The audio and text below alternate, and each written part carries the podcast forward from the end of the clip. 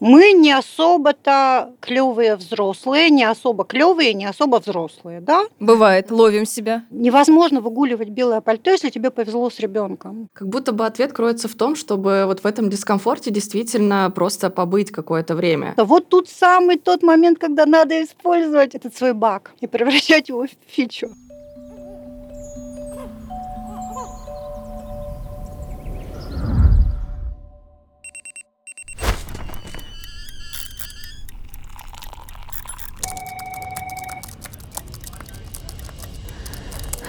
Привет! Это подкаст «Проснулись взрослыми» о том, как ожидания от взросления сменяются реальностью, о кризисе 30-летних, внутренних изменениях и поиске себя. Мы, Алена и Женя, в первом сезоне много говорили о том, как переживали кризис 30. В этом сезоне решили немного расширить эту тему и обсудить, как в целом вывозить взрослую жизнь. Сегодня у нас выпуск с гостем. К нам присоединилась Лия Шарова, автор более 15 книг для детей и родителей и основатель школы безопасности «Стоп угрозы». Всем привет! Привет, привет! привет. привет. Спасибо большое, что что согласилась с нами поговорить. Я, наверное, начну с себя. Все, кто забыл мой голос, я Женя. И с моей предыстории, как мы в целом познакомились. Я 8 лет или 7, ну, неважно. Являюсь небольшой частью команды школы детской безопасности «Стоп угроза», помогаю с SMM, пишу тексты, веду там соцсети. Ну, в целом, все эти 8 лет я наблюдатель за таким интересным процессом того, как родителям доказывается, что тема детской безопасности важна, нужна, и что ей нужно обучать так же, как мыть руки, расчесываться и собирать портфель с вечера. И вот как я вообще предложила Алене пообщаться именно с тобой. Мне кажется, что это очень сильно перекликается с темой взрослости, с темой того, как человек себя ощущает на сколько лет эмоционально, морально, потому что я последние 8 лет, мне кажется, стала главным защитником в своей голове детей, потому что иногда я читаю и слушаю историю про взрослых и думаю о том, что вы бы лучше себя сначала воспитали, а потом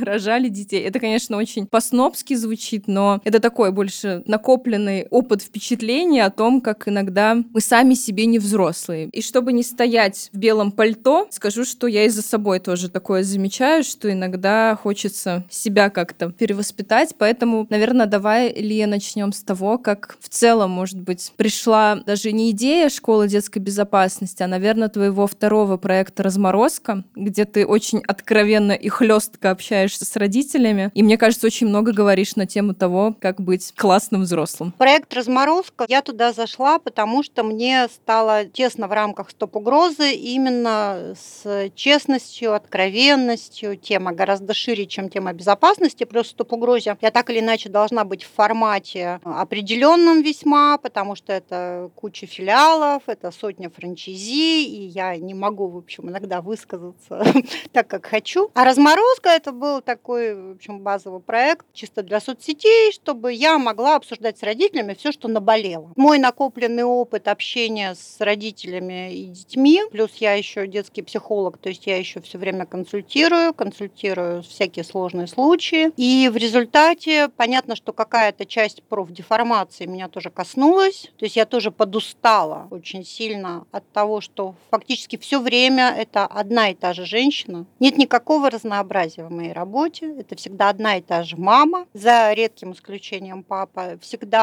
с одним и тем же запросом, всегда с одним и тем же возрастом ребенка, что тоже, в общем, любопытно для анализа. Всегда с одним и тем же отношением к этой проблеме, с одними и теми же ожиданиями от меня, как от человека, который должен подчинить этого испорченного внезапно ребенка, и с абсолютной неготовностью что-то менять в общении. Я сегодня тоже подумала на тему, как быть клевыми взрослыми, накидала несколько тезисов. Угу. Я бы хотела их так нашвырять крупными мазками, просто для вдохновения, не особо углубляясь. Потому что там за каждым этим крупным мазком на самом деле проваливаешься, как в кроличью яму, Алиса, и там летишь до самого дна, и дна этого даже не видно. Но, может быть, вот эти сами идеи, сами, ну, контексты, новые линзы, они могут кому-то что-то, ну, вдохновить, что ли. У нас как бы основная эта тема какая? То, что мы не особо-то клевые взрослые, не особо клевые, не особо взрослые, да? Бывает, ловим себя. То есть если человек живет жизнью, которая его сильно не устраивает, то он не может быть клевым взрослым. То есть понятно, что человек, который недоволен своей жизнью, он вообще клевым быть не может. Он недовольный, он усталый, утомленный жизнью очень, да, то есть он, он такой, в общем, серьезно недовольный либо собой, да, либо там своим окружением, либо своими отношениями, либо ребенком, либо реализацией, либо там, не знаю, карьерой, творчеством, деньгами. И плюс еще инфопространство, которое тоже постоянно давит, диктует и все остальное. Поэтому если смотреть на себя как на человека, который все время ловит различные импульсы, на них реагирует, и на себя как на человека, который постоянно находится в потоке реакций на окружающую среду, то сразу понятно, что для того, чтобы быть довольным, надо от этой среды поизбавляться. То есть, когда человек говорит, что никуда ты уехав, ты себя с собой не перевезешь, не решив проблемы в этих отношениях, ты обязательно перетянешь их в другие. Не справишься с этой проблемой, там еще что-то ты никогда не решишь, там последующее. Вот я с этим в корне не согласна. То есть я считаю, что чем больше ты убираешь то, что тебе не нравится вокруг тебя, и на его место ставишь то, что тебе нравится, тем по итогу у тебя больше шансов как-то быть больше довольным своей жизнью. Это действительно сложнее на самом деле. Избавиться от того, что тебе не нравится вокруг тебя, выгнать этих людей, разорвать эти отношения, бросить эти работы, переехать из этого города. Это все риск. Но, в общем, в этом, наверное, и состоит суть взрослости. Мне кажется, что как будто бы понять, что тебе не нравится, и от этого откреститься, это еще как бы полбеды. С этим еще как-то можно работать, работать, что-то с этим делать. То есть, допустим, мне не нравится работа, я могу с нее уволиться. Мне не нравятся отношения, могу из них уйти. Но вот самое сложное начинается как раз ты такой ушел, и что дальше с этим делать? Вот тут, мне кажется, и начинается вот эта вся самая боль, потому что ты вроде такой ушел, и очень часто начинаешь скатываться опять куда-то туда же, потому что а что с этим делать, непонятно. Ты вроде как бы хотел срулить, но... И, и даже срулил. Да, но дальше дорожку не нашел еще. И вот, мне кажется, вот это основная проблема, и как раз вот мы много говорили там в первом нашем сезоне про кризис 30, он как раз часто о том, что тебе вроде все, что ты делал раньше, уже не подходит и не нравится, и ты с этим вроде решил расстаться и строить все как-то по-другому, и вот пребываешь вот в этом непонятном состоянии, когда ты назад не хочешь, а куда вперед еще не знаешь. Что с этим делать? Вот как будто бы такой, ну типа, ну, ответа да нет. вопрос-то вообще на самом деле, да, шикарный, потому что мне кажется, что очень мало людей, которые на практике практике действительно в этой паузе, в этом непонимании, куда дальше, сколь-либо долгое время находятся. То есть обычно все-таки мой опыт да, мне подсказывает, что стоит сделать один или два шага, испытать первый дискомфорт, поскучать почему-то старому, не преодолевая какую-то там силу инерции и всего остального, как сразу же находится ну, привычная стратегия какая-то, которая сползается. Просто вот этот вот период жизни, который необходим на то, чтобы это старое просто ну, куда-то отвалилось, и дальше надо просто сидеть и хлопать глазами в ужасе, растерянности, панике, непонимании, как жить дальше. Ну, нормально сидишь, хлопаешь глазами. Чем это хуже, чем там 15, 20, 30 лет жить в одном и том же, как бы не устраивающей тебя реальности. Как будто бы ответ кроется в том, чтобы вот в этом дискомфорте действительно просто побыть какое-то время. Просто не перескакивать быстро, а дать себе время пожить немного некомфортно, чтобы понять, а что тебе, какого комфорта-то вообще хочется. Для меня была очень серьезной проблемой это система описания, потому что огромная привычка информационного поля и всех знакомых моих, это и моя тоже была очень мощная привычка, это все время описывать себе себя. То есть вот эти вот описания своего характера, особенностей. Тренды же меняются, да, то есть если там сейчас нынешние дети, они романтизируют психиатрию и описывают себя исключительно через депрессии и прочие, значит, психические расстройства, то там в наше время мы там, в моей юности мы описывали себя там через музыкальные субкультуры и прочее, прочее, там следующее поколение еще через что-то, еще через что-то. Кто-то описывает себя через эти все наносные системы, высчитывает что-то по дате рождения, архетипы, хренотипы, и вот вся вот эта вот масса разных систем абсолютно искусственных, ни на чем, естественно, ни научно, ни духовно не основанных, но тот энтузиазм, с которым люди бросаются прикладывать к себе абсолютно стороннее описание, ну какое-то дерево, да, вот я всегда как бы привожу просто какое ты дерево, какой ты фильм, какой ты кактус, вот это вот все, какой ты герой там чего-то еще. Мы с таким инфантильным идиотизмом радостно бросаемся в поиск вот себя через вот это искусственное наносное описание, что когда этих описаний становится много, и когда это же привычка, да, то есть наш мозг просто привыкает жить в определенной системе, он привыкает все время описывать себе, я не могу быть одна, там кто-то мне говорит, я боюсь ночевать одна, я боюсь там одиночества, там кто-то описывает себя очень сейчас любят все через травмы, все травматики, всех абьюзили в детстве, все, значит, несут в себе боль там и прочего, прочего. Описание себя через это тоже очень сильно распространено. И на каком-то этапе я выбрала для себя такой метод, как как бы отстройка от любых объединяющих структур. Отстройка от этих штук, то есть когда ты отцепляешь себя по очереди от каждой из этих групп, от любого из этих описаний, то возникает поначалу просто какой-то ни с чем не сравнимый вакуум. Этот вакуум гораздо страннее ощущать, чем вот тот вакуум, когда ты просто уходишь из отношений, либо уходишь из работы. То есть вот эта привычка все время находиться в описании себя, вот в этом контексте чьих-то проблем разных социальных, психологических особенностей, черты характера. Козероги, да, например, тоже чем не группа, там какие-нибудь манифестирующие генераторы, там архетипы Геры или еще кто-то, да, там, ну, кто там у нас, натальные карты. Много у нас сейчас такой фигни всякой. И с одной стороны, ты все время видишь вокруг себя людей с энтузиазмом. То есть ты встречаешь какого-то человека, повернутого на любой из этих теорий, он же тебя сразу начинает вычислять, записывать твою дату рождения, рассказывать тебе, какие у тебя особенности. И когда приходят родители, это страшно, когда какая-нибудь мама говорит, вот я потеряла контакт со своим ребенком, я не могу ничего понять, он там все скрытен, но, но дело в том, что он у меня проектор. И все, я понимаю, что мне эту стену никогда не прошибить. Или вот у меня дочь, та-та-та-та, но ее архетип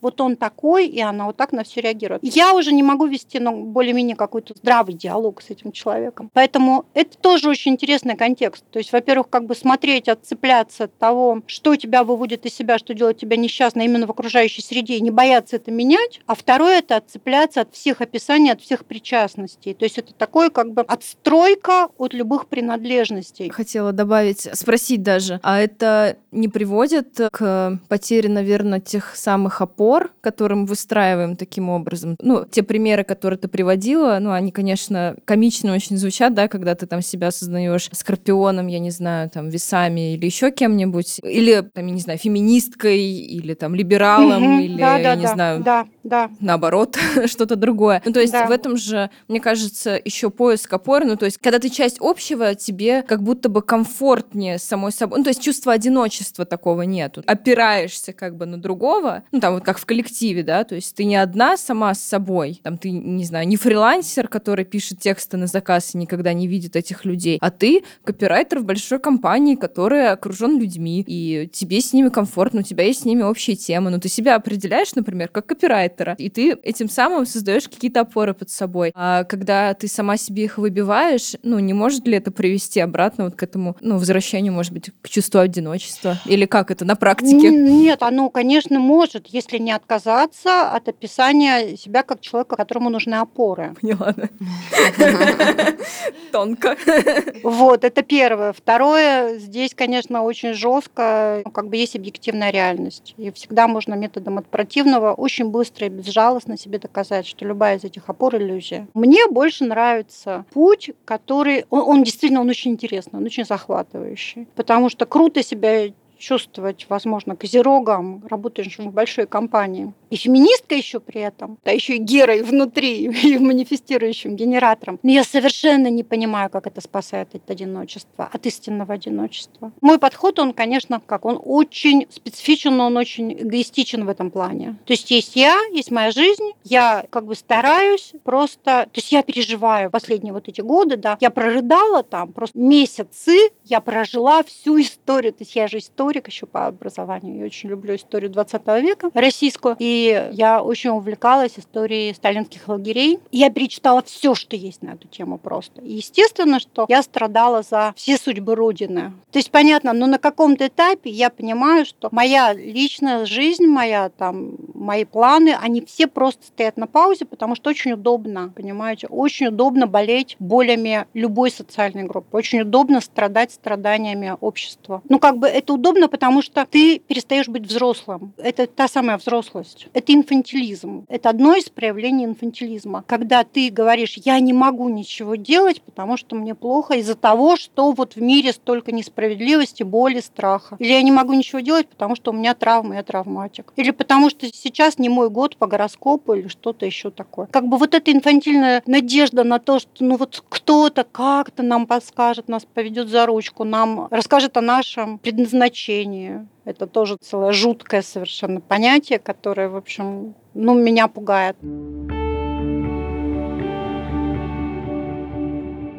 Частый совет, который говорят, это когда ты там ребенок вырос уже в какого-то ну, самостоятельного человека. И часто же советуют, что после жизни с родителями нужно какое-то время пожить самому чуть-чуть, а потом уже строить семью, отношения и так далее, чтобы немножечко понять ты вообще как сам по себе и кто то сам по себе. И вот мне кажется, это вот так же с любым другим. То есть ты из чего-то выходишь, тебе нужно немножко в этом всем повариться, понять, как вообще там. И, наверное, потом уже идти что-то делать дальше и строить что-то новое. Опыт одиночества – это то, что я бы просто прям обязывала каждого подростка, заканчивая школу, жить год в абсолютном одиночестве, без родителей, без там, без всего, без отношений полностью, самому обустраивать свой быт, самому обустраивать себе заработок или что-то еще. И самое главное, всем девушкам прежде всего, это просто обязательно год или два вообще без любых отношений, чтобы полностью перейти на режим самодостаточности в буквальном буквальном смысле, то есть в буквальном бытовом, прямом эмоциональном смысле. Когда тебе плохо и грустно, ты проживаешь то, что тебе плохо и грустно, а не ждешь, что тебя кто-то защитит, спасет, поддержит, поможет. Потому что это же такой, ну, кайф. То есть я, я была вот прям самой-самой. Вот, вот все вот эти проявления, я прямо была их самым ярким цветочком, расцветавшим на клумбе истеричек, на клумбе там общения с подружками, на клумбе там каких-то, не знаю, жертвы, либо там манипулятор, либо кого-то еще. Я всегда была в центре этой клумбы много. И вот эти вот откровения, когда ты первый раз, там, не знаю, там, в 20 там, с чем-то лет вдруг переживая душевную драму, ты вдруг не звонишь подружкам вообще, а ты просто сидишь и молча смотришь в стену, и ты понимаешь, что ты не будешь никому ничего рассказывать, просто потому что, а прикольно посмотреть, а что же будет, если я никому вот не буду рассказывать о том, а какой он, а я ему, а он мне, и вот это вот все. У меня просто опыт самодостаточности, ну, как бы ко мне пришел, ну, именно одиночество, ну, ко мне пришел поздно очень очень поздно. У меня первый опыт жизни в одиночестве, без партнера, был в 36. До этого я как это вот прям сразу же замуж, сразу же из замужа в замуж, и все время вот как-то в этих отношениях, и все это время долгие, тяжелые, сложные, и вот это все на разрыв аорты. И поэтому, когда вот ко мне пришел этот опыт, когда я просто жила сама, с ребенком. Я ни с кем не соотносилась. Понятно, что это было очень непривычно, но где-то через год я превратилась в совершенно другого человека. Вот прямо вот вообще в другого. Хотя понятно, что там какие-то... Да нет, ну нет, совру. Не превратилась в другого человека, ладно. вот. Просто приобрела неплохой опыт сегодня просто я зацепилась, я не могу, меня вынесла прямо, ну, я вот такая на заводке пришла. Значит, смотрю соцсети, и вдруг вижу, типа, статусов вот этих романтичных все постят. Вдруг я вижу, всплывает опять, значит, там какая-то трогательная песня, плачущая девушка. И вот эта надпись. Какая разница, прав ты или нет, если твоя женщина плачет? Ну, это классика уже. И я вдруг так прочитала и думаю, вообще, ну, то есть какая-то часть меня, она еще там по привычке, ну, так, конечно, вообще, все. Но насколько же это чудовищная вещь. Насколько же это ну, как бы базовая такая штука, которая, ну, я не могу сказать, что она только женская, но она в основном женская. Насколько же это неверно, и насколько же это не взросло, и насколько же это не клево. То есть если просто посмотреть честно на эту фразу, то это значит, что неважно, права ты или нет, неважно, если у тебя доводы, неважно, если у тебя аргументы, неважно вообще, хоть как-то соотносишься ли ты со здравым смыслом, тебе достаточно просто быть истеричкой и манипуляторшей. Да, то есть если ты рыдаешь, а рыдать это самое простое, что можно сделать. Вот ничего нет проще, чем просто сесть и зарыдать. Да? И в результате это та самая позиция, с которой я сталкиваюсь практически у ну, не знаю, у всех женщин, у всех матерей, да, которые приходят и говорят, ну, мне же плохо. И вот эта вот система, которая Вот прям я, я бы ее выделила как сейчас самую главную из всего, что вот из всех этих тезисов. Это большая разница между нашими желаниями и эффективностью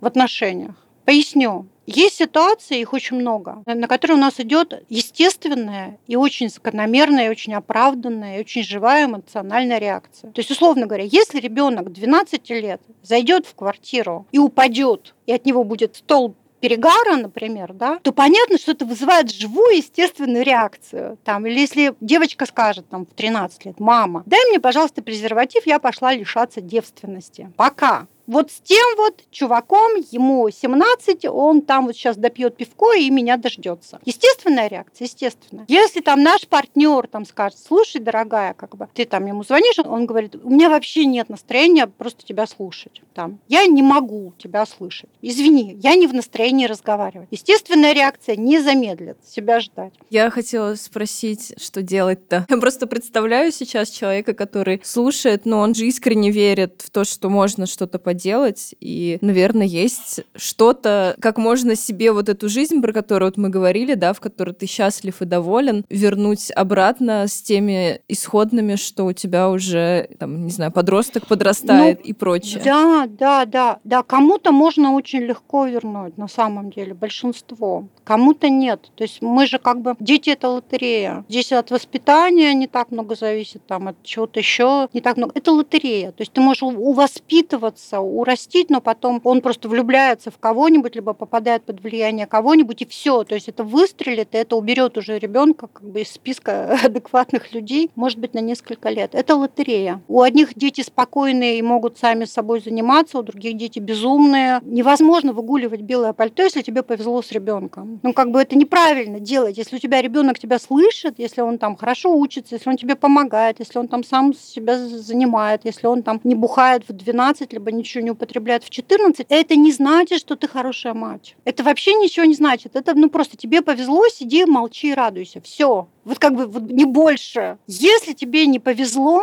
то это тоже не значит, что ты плохая мать. Тебе просто не повезло, тебе нужно принимать какую-то часть этой реальности как неисправимую, какую-то часть как бы надеяться и верить в то, что ну, возраст возьмет свое, и дальше этот ребенок к чему-то придет, потому что очень серьезные там оторвы, хулиганы и прочее, прочее, совершенно жуткие какие-то истории. Потом выправлялись, и эти дети совершенно классными людьми вырастали и адекватными, и, условно говоря, брались за ум. Ну а как тут вот не, не, не потерять в этом всем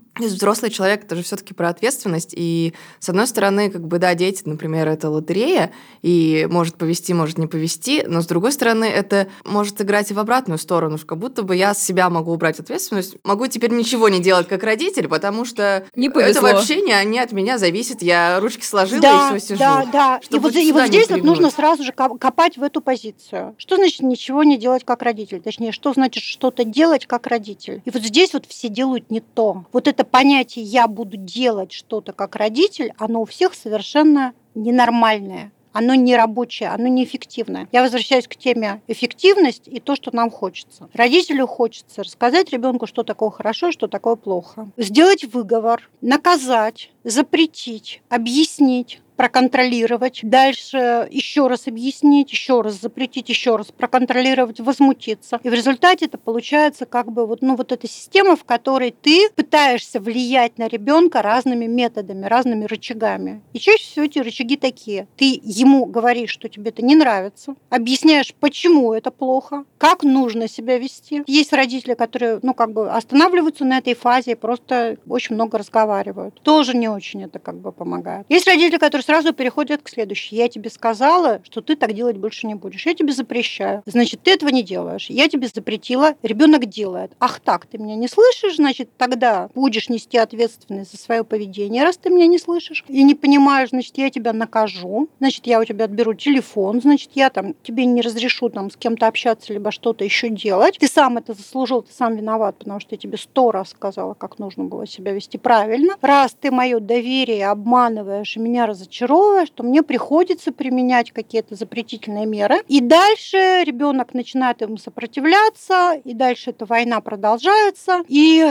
дети со своей стороны тоже теперь очень умные, они нашли свои крутые способы манипуляции. Они на это говорят, ах так, значит, все это, конечно, хорошо. Но дальше они говорят, хорошо, если ты у меня отберешь телефон, я прыгну из нашего окна. И что ты будешь делать? Хопа, тупик. Ты уже не можешь отбирать телефон, ты уже не можешь вот так вот гундосить с утра до ночи, ты боишься, и ты боишься на самом деле. Или другой ребенок говорит, например, там, я ненавижу тебя, там, или там, я ненавижу вас всех. Или он начинает говорить, да, я полное дерьмо, я ничтожество, я ничего не могу, у меня ничего не получится, я урод, я тупой, вообще я всех разочаровываю, я самый ужасный в мире человек. Хоба, выбита табуреточка-то из-под ног маминых доводов. То есть вот эти крутые манипуляции, ими освоены вот этим новым поколением, которое, значит, все психиатрию сейчас обожествляют и себя видят только через психиатрические диагнозы и описывают себя только через них. Это тоже родители не знают и не учитывают. То есть надо знакомиться с их описанием. И здесь вот эти мамы и папы, они уже не знают, что делать, потому что есть ситуации, в которых ты не можешь кричать, как раньше, ты не можешь запрещать, как раньше, тут они чувствуют полное бессилие, они приводят их к психологам и говорят, я теперь теперь не знаю, что делать, пожалуйста, подчините мне ребенка, потому что он угрожает мне суицидом, он ничего не хочет, он всех боится. А дети очень здорово изучили все диагнозы и очень круто воспроизводят их уже с 8 лет. Возвращаясь к вопросу, что можно сделать?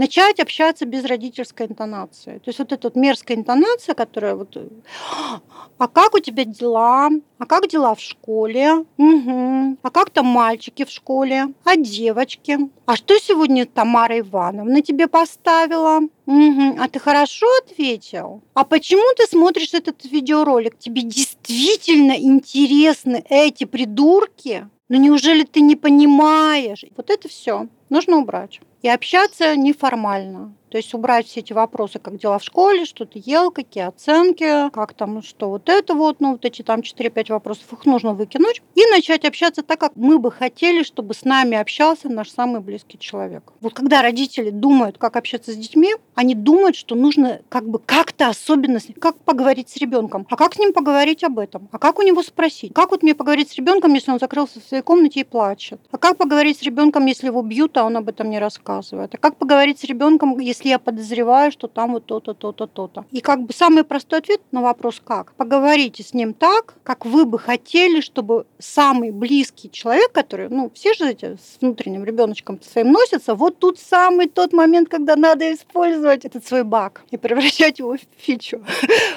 Достаем своего внутреннего ребеночка и представляем. То есть, например, представим себе, что вы, да, ну, женщина взрослая, идете домой с работы, у вас ПМС, вы простыли, вы поссорились с коллегой, которая, сволочь, там, значит, где-то напакостила. Начальник проигнорировал все достижения и там вообще как бы послал мимо. И вот вы идете домой, у вас еще куча обязанностей дома, и вас еще обрызгала машина, и тут у вас вытаскивают в метро телефон все, ко всему прочему. Вот все, вот это состояние. И вы заходите домой, и у вас есть близкий человек, ваш партнер. И представьте себе, если ваш партнер, осмотрев вас как бы с головы до ног, спросит вас, почему вы в таком виде, что с выражением лица. Не особо выслушивая, вдаваясь, вы скажете, у меня украли телефон. Ага, это второй телефон, за два года, скажет он вам, и сколько можно, он же стоит, это же это iPhone новый, он стоит, блин, как две моих зарплаты. Или, например, вы рассказываете, что у вас проблемы на работе, он вам говорит, ты никогда не можешь отстоять свою точку зрения. Или он говорит, почему ты вообще слушаешь эту свою кикимору, мне надоело об этом слушать, ты не можешь ее послать раз и навсегда разве?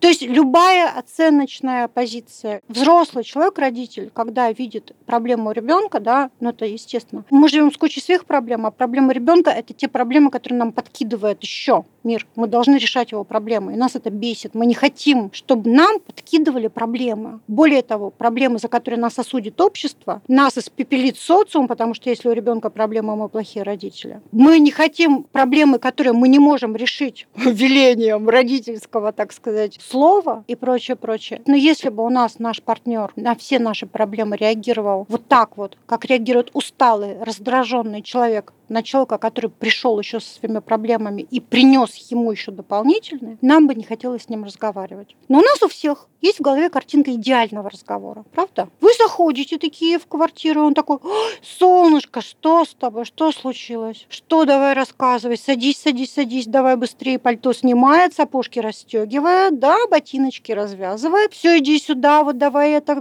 садись, вот тебе, значит, чаю наливай, ну рассказывай. И дальше он слушает, ага, ничего себе. И эта сволочь там тебе что-то там такое сказала, ничего себе гадина, блин, как же это обидно, как я тебя понимаю, малышка, иди сюда, давай обниму. Давай придумаем, что и сказать завтра. Ага, начальник нет. Так, хорошо. Слушай, а может быть тебе вообще бросить эту работу? Давай-ка мы придумаем тебе что-то покруче, там еще что-то. Телефон украли. Бедняга, представляю, как это тебе обидно. Как это ужасно. Это же вообще вот. И он как бы делит эмоции. Мы же этого хотим, разве нет? Вот мы хотим, вот, вот мы, мы рыдаем, у нас на работе там вот это вот все у нас ПМС, нас все бесит, мы простыли, еще и телефон украли. Нам нужно, чтобы каждая из этих эмоций нашим любимым человеком была разделена, пожалета, поддержана, и желательно после этого предложены какие-то варианты, которые нам компенсируют те страдания, которые мы только что пережили. Вот так надо общаться с детьми. Ну, я, кстати, помню, у меня э, у самой есть, как у ребенка, есть пример. Угу. Я помню, что я в школе, когда первый раз напилась, и пришла домой, естественно, в не очень состоянии, угу. и, ну, пришла, просто легла спать, и, естественно, мне было безумно плохо. Ну, я не понимала, что такое алкоголь, сколько его можно и нужно пить, и все такое. И я помню, что ко мне пришла мама и сказала, ну,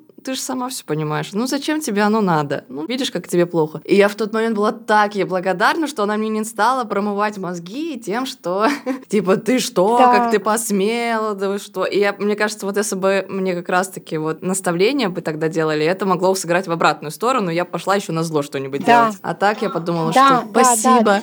То есть вот эти вот описания, почему мы так реагируем, потому что нам кажется, что если мы вообще спокойно, адекватно на что-то отреагируем, то мы как бы попустительствуем сочувствуем плохому. То есть вот, вот ту же маму, которая так сказала, сейчас будет другая мама в белом пальто бы пришла и сказала, ага, если, значит, она так сказала, и, значит, вот эта доченька решила, что теперь она может бухать, и ничего из этого не будет, и никто ей, значит, плохого не скажет, и т, т, т, т, т. Вот, вот это логика родителей. Но дело в том, что как бы все воспитание именно с точки зрения морали, как правильно, как неправильно, надо в момент вот этого прощания с ребенком в 7-8 лет, его надо где-то там же и оставлять. Все, вот все, что могли до вас воспитывали. Если мы до 7 лет совали ребенку девайс в руки, чтобы он играл и нас не отвлекал, то не надо спохватываться и воспитывать после 7-8 лет. Все, все это воспитание, ну, оно чудесно в два, оно еще вполне благодатно в три. Возможно, я не знаю, наука не доказана, оно великолепно в год.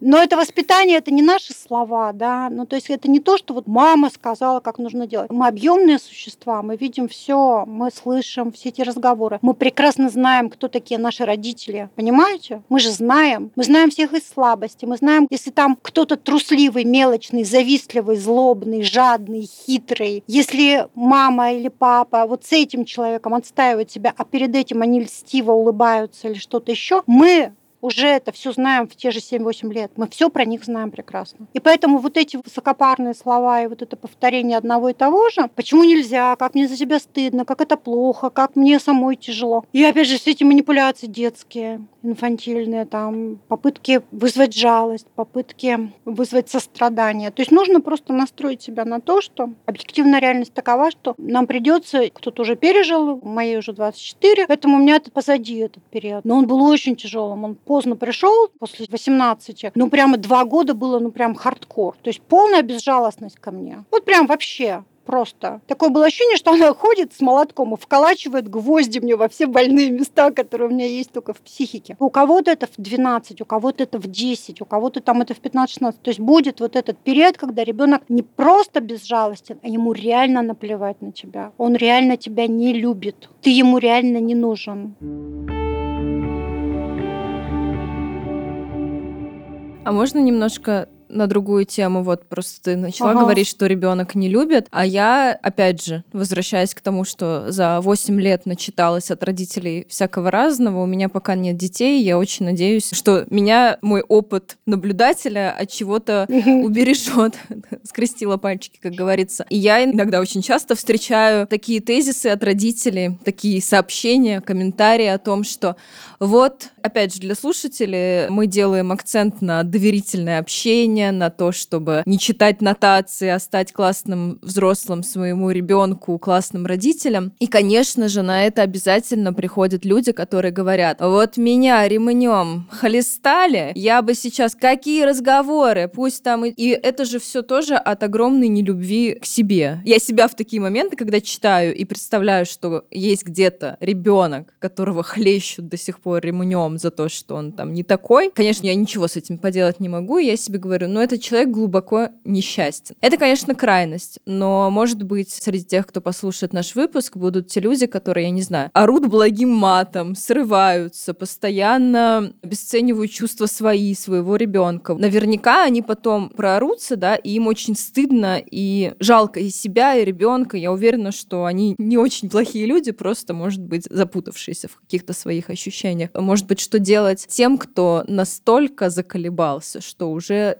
ну, неадекватно себя ведет и уже не то, что не узнает своего взрослого и внутреннего ребенка, но вообще не понимает, как жить эту жизнь под названием родительство. Да, очень много людей, которые ну, устали быть родителями, им тяжело, и они ненавидят очень многие стороны своего родительства. И опять же, здесь я бы часть ответственности все-таки сняла с нас, со всех взрослых, за это, потому что нас всех обманули, ребят. То есть давайте все-таки вот вернемся в исходную. Нас всех обманули. Нам всем сказали, что родительство это счастье, это смысл жизни, это наполненность, это как бы понимание себя в каких-то новых гранях. Но нам не сказали, нам не объяснили, что все это актуально только несколько лет, в лучшем случае. Дальше это вся вот эта история про благодарность, взаимопонимание, еще что-то, она на длительный период жизни прекращается, и, возможно, она восстановится после там, ну, 18-20, но чаще всего все-таки после 25, ребята. То есть как бы не расслабляемся, не до 18. Понятно, что все очень сильно обижены на то, что ребенок, ну, как бы не нас обмануло общество, а мы обижены на ребенка и мы обижены на себя. Вот в чем проблема. Мы обижены на ребенка, потому что мы ему больше не нужны, он нас не любит, не ценит то, что мы для него делаем, как мы для него стараемся. Он продолжает создавать нам проблемы, он ни на что не реагирует при этом чаще всего ни на угрозы, ни на манипуляции, ни на шантаж, ни на больное сердце, ни на капельки, значит, корвалола где-то еще, ни на угрозы, ни на что. Он приносит грустные какие-то страшные или обидные очень сильно сюрпризы, потому что для родителей одинаково, ну как, не одинаково, может быть, по-разному, но ну, по сути дела же больно. И когда у тебя ребенок, не знаю, там что-то употребляет, и когда твой ребенок вдруг становится жертвой травли, это же тоже очень болезненная ситуация, когда ты в полной панике, ты не понимаешь, почему как бы его бьют, почему его унижают, почему его обзывают, ты не можешь его защитить нормально, и ты не можешь его сделать другим. Или когда ребенок вдруг западает на какого-то блогера и говорит, что он будет вообще только великим блогером и ничего не будет делать, а только будет записывать вот эти вот эти все и прочее, прочее. Или когда он, не знаю, как мальчики, да, впадают в какую-то радикальную группировку и начинают вдруг уважать вообще только вот, вот этих вот крутых чуваков, а вы вообще все отстойные и прочее, прочее. Если бы в мире существовала какая-то система воспитания, вот я им сейчас говорю, да, родителям дорогим, если бы в мире существовала какая-то система воспитания, любая, фраза, цикл разговоров, цикл лекций, последовательность поведений, кнут и пряник, любая система, которая бы вам гарантировала, что из вашего ребенка вырастет умный, сильный, хорошо там ко всему стремящийся, заботливый, внимательный к вам, помогающий, активный, инициативный, приятный ребенок, жизнерадостный, умеющий дружить, умеющий постоять за себя, стремящийся хорошо учиться и чего-то достигать. Или хотя бы одно из этих качеств, любое на выбор. Если бы такая система была, я бы о ней знала, и вы бы о ней знали, мы бы все об ней знали. К чему я привожу? К тому, что вы можете выбирать разные системы, но ни у кого, ни в одной системе нет никаких гарантий ни на что. У вас может быть идеальная крошечка до 7, 8 она вам выдаст. У вас может быть супер чадо какое-то невероятное до 18, а 18 вам оденут все на голову. Просто вот и вас поставят на уши. Поскольку не влияет на э, конечный результат не то, хорошая ли у вас семья, плохая, религиозная, нерелигиозная, обеспеченная, необеспеченная, нет гарантии, что ребенок не станет наркоманом, не влюбится в идиота, вы его не допинаете до вуза любой ценой, он его не бросит на втором курсе. Нет гарантий. Это зависит от среды. До какого-то этапа мы что-то решаем, а потом уже как бы только среда определяет. И тут родители начинают эти вот голоса, голоса, смотрите у меня в голове. Они говорят, ну как же, нужно же воспитать стержень, вот это свою голову на плечах. Ребят, нет, нельзя. Ну, если бы была возможность у нас, опять же, если бы была система воспитания, которая гарантирует нам, что мы можем вложить вот этот стержень, ну мы бы о ней знали. Короче, гарантии нет. Если гарантии нет, то что нам с вами остается? Лучше не рожать. Да. Нам с вами остается? Да, ребят. Нам с вами остается выбрать знания. И тут эти голоса в голове у меня. Я не подружка. Я не хочу быть этой матерью подружкой. Есть отдельные подружки, а родители это родители. Прочее, прочее. Видимо, у этих людей просто искаженное понимание дружбы. Дружить с ребенком это не значит садиться с ним в обнимку, закуривать одну на двоих и рассказывать ему о том, как вы там в 16 лет с кем кем занимались сексом в подворотне. Нет. Дружить с ребенком не значит сваливать на него свои психологические проблемы. Не надо рассказывать, что вот твой папаша дебил, вот там вот это, это, это делает, вот это все. Что там у него такая секретарша вот с пятым размером бюста, и я вот тут вот вся извелась. Не надо так дружить со своими детьми. Не надо как бы, да, но при этом дружить можно вполне культурно, что ли. Понимаете, да? То есть выслушивать. Лучший способ общения с ребенком это обойтись без вашего мнения. После 8 примерно 9 лет не транслировать ребенку ваше мнение ни по какому вопросу до тех пор, пока он вас не спросит о вашем мнении. У хороших родителей, у клевых взрослых, дети все время спрашивают их мнение. Дети приходят и говорят, мам, что мне делать? Она вот уводит у меня парня мама, что мне делать? Он вот тут вот мне там еще что-то делает. Дети очень хотят разговаривать